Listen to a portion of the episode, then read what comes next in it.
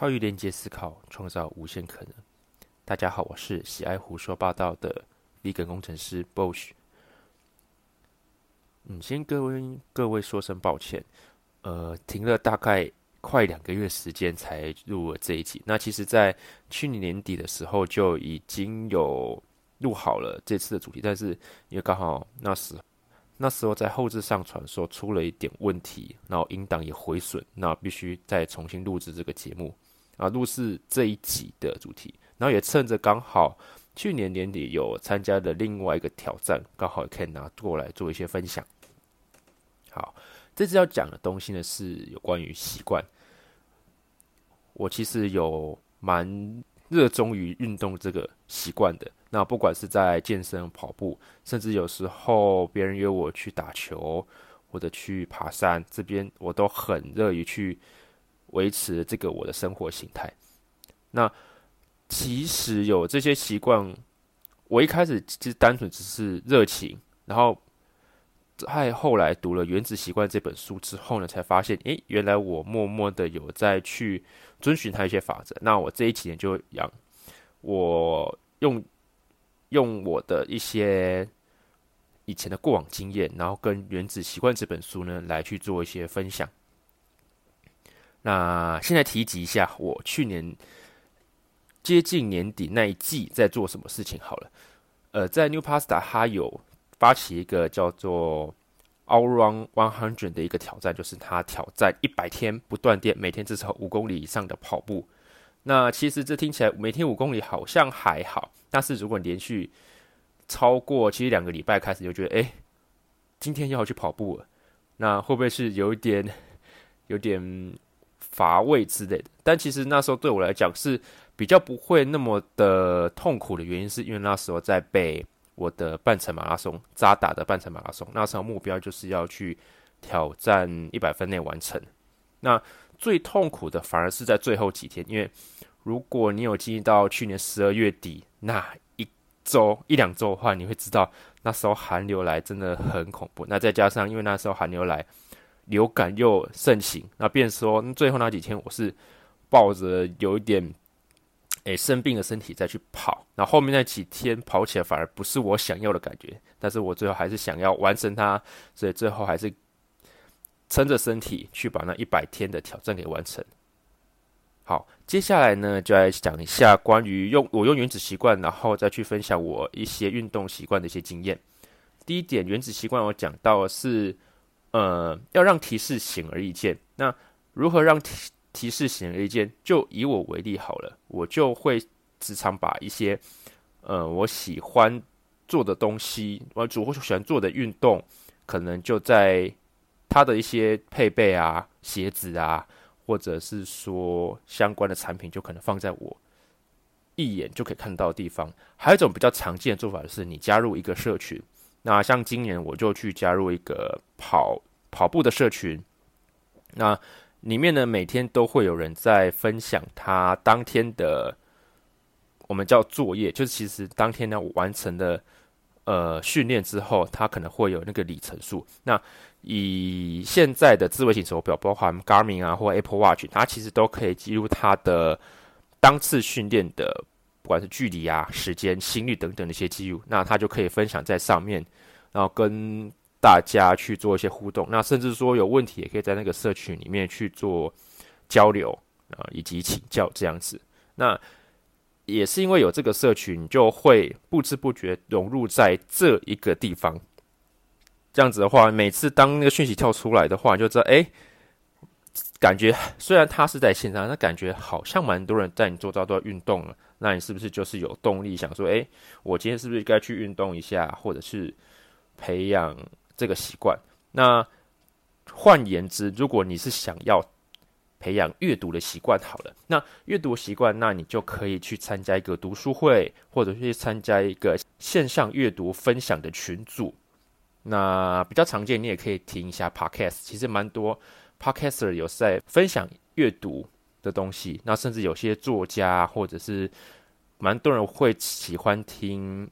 爱情小说家的一些 podcast 的话，里面其实也会分享一些关于阅读的东西。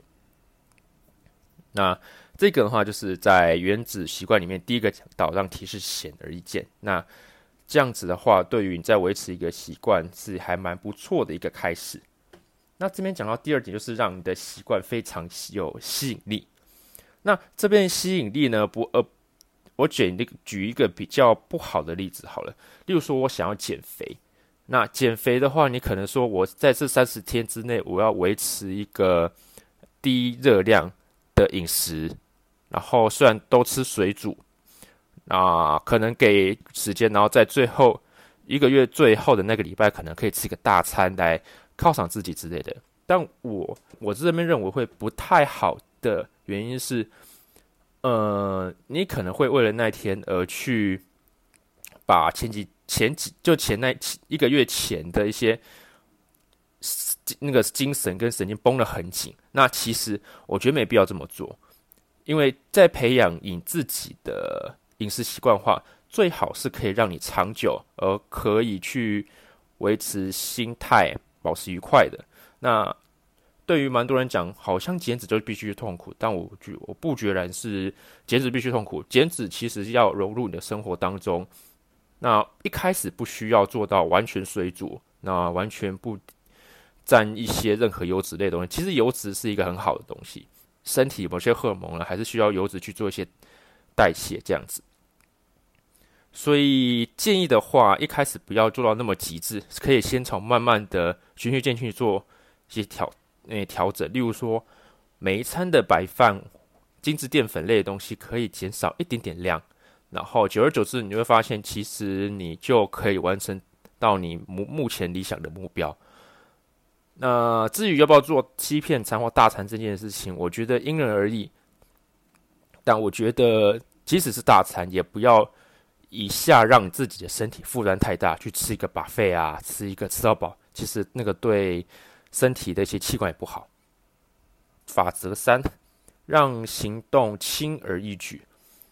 那如何让行动轻而易举呢？那就是其实大家都讲的都是万事起头难，或者是要做这一项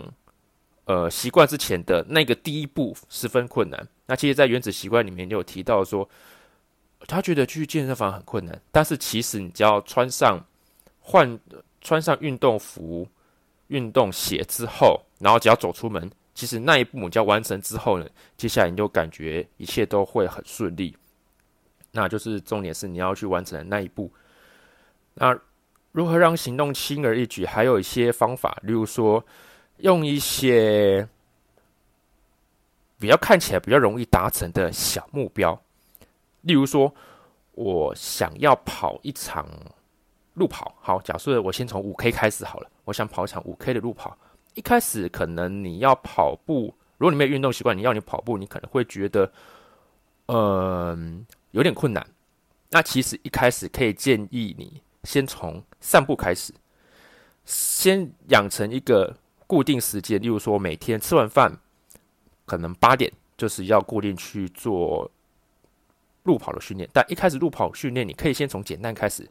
去到公园散步，然后你习惯培养之后，你就可以开始加入一些跑动力的训练，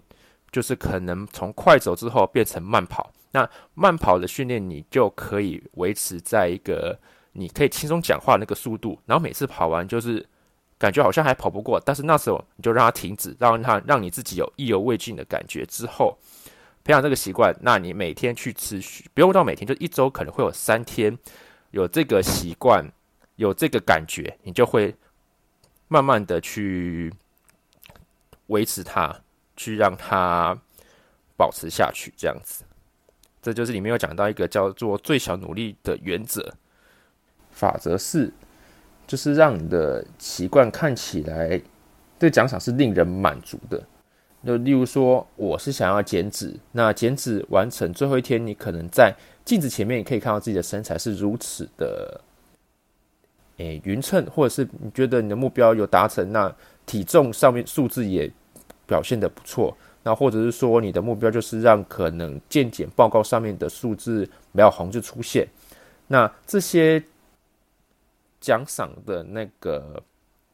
那个奖赏就会让你非常满足。那其实就某种程度上来讲，这里面原子习惯讲的就是一种类似成就感的东西。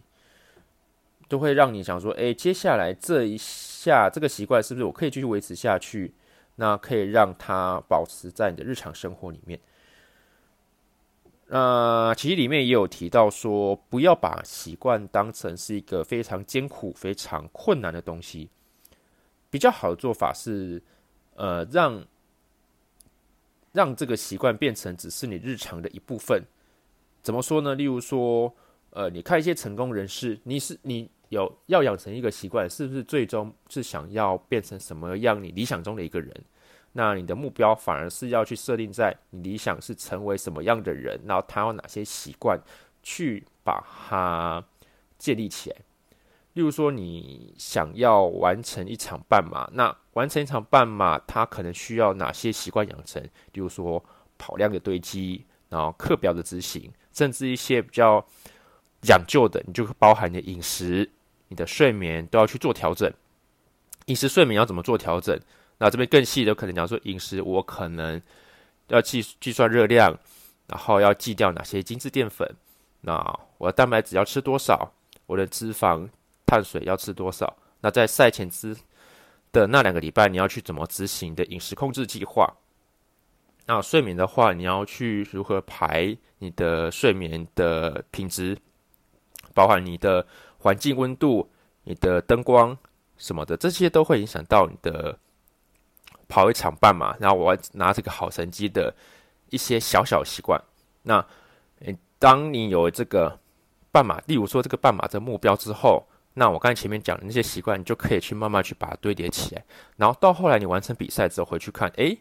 这些习惯其实在某种程度上，虽然它是帮你完成这场路跑比赛，但是它间接的影响到了是你的包含工作。包含到你的身体健康检查的报告，可以让你的生活看起来更亮眼，那也可以让别人对你刮目相看。然后这边就在讲到我讲的那个一百天挑战，呃，这样我完成了最后呢，完成了一百天挑战，那其实我还是不太建议大家去挑战那个目标，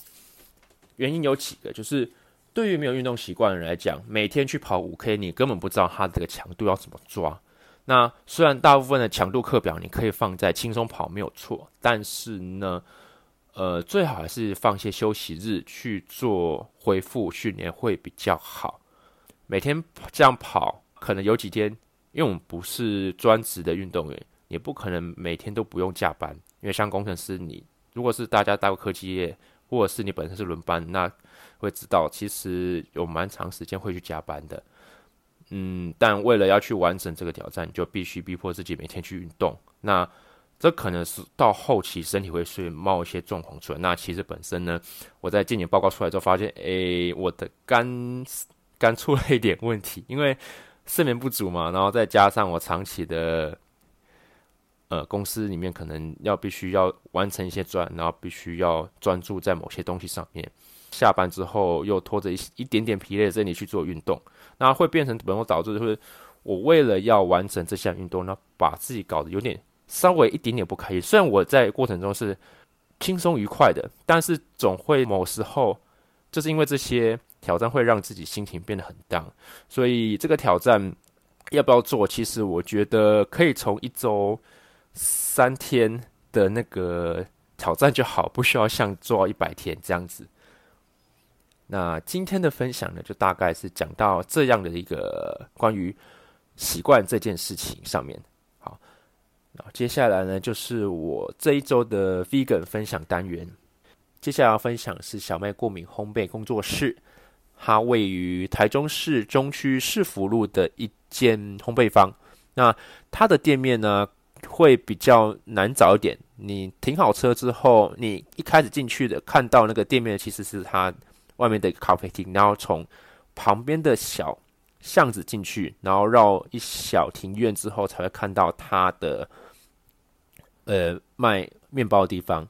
那这边的面包店特别的是，它都是无蛋奶的，虽然是有麸质，那它都是无蛋奶的嗯面包。那我这里面最推的呢，其实是它的那个巧克力芝麻包。那个巧克力芝麻冰包呢，就是你买了之后拿去冷冻库，然后退退凉之后去吃，那个口感真的很棒。那如果本身喜欢吃辣的朋友，它有一个辣的佛卡夏，它配那饮料也很棒。那除了佛卡夏之外呢，有很多包含肉桂卷啊，或者是说呃可颂之类的，呃，甚至有一些比较像是吐司类的餐点，都可以去试看看。那每一季可能他出的点心会不一样，那甚至说有可能在一些节庆啊，你在他的诶 Instagram 上面可以去看到说，诶，刚好今天或这一季有什么样的甜点可以去试试看。那不过呢，它的营业时间比较特别，它就只有从上午十一点到呃下午的五点半，所以要去吃的话，你可能要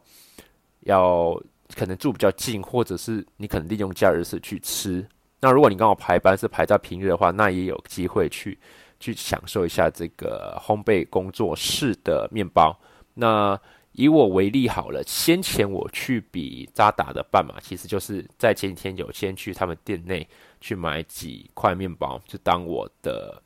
赛前的补给。那呃，如果跟我跑过步的人都知道，其实我。在跑长距之前，我都一定要吃掉两个面包，所以，所以至于好不好吃，那至于可不可以消化，其实对我来讲，它蛮重要的。那小麦过敏这一家呢，我觉得它的面包吃起来不错，也蛮好消化的，不会像说有些面包吃起来就会比较油腻，或者说它会让你跑厕所之类的。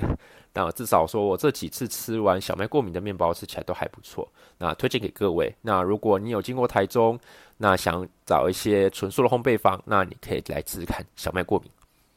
好，以上是这一集的 BOSS 胡说。刚刚讲的 figure 分享单元呢，我也会放在我资讯栏。那有任何问题也可以与我联络。这一集的 BOSS 胡说就到这边，谢谢大家，再见。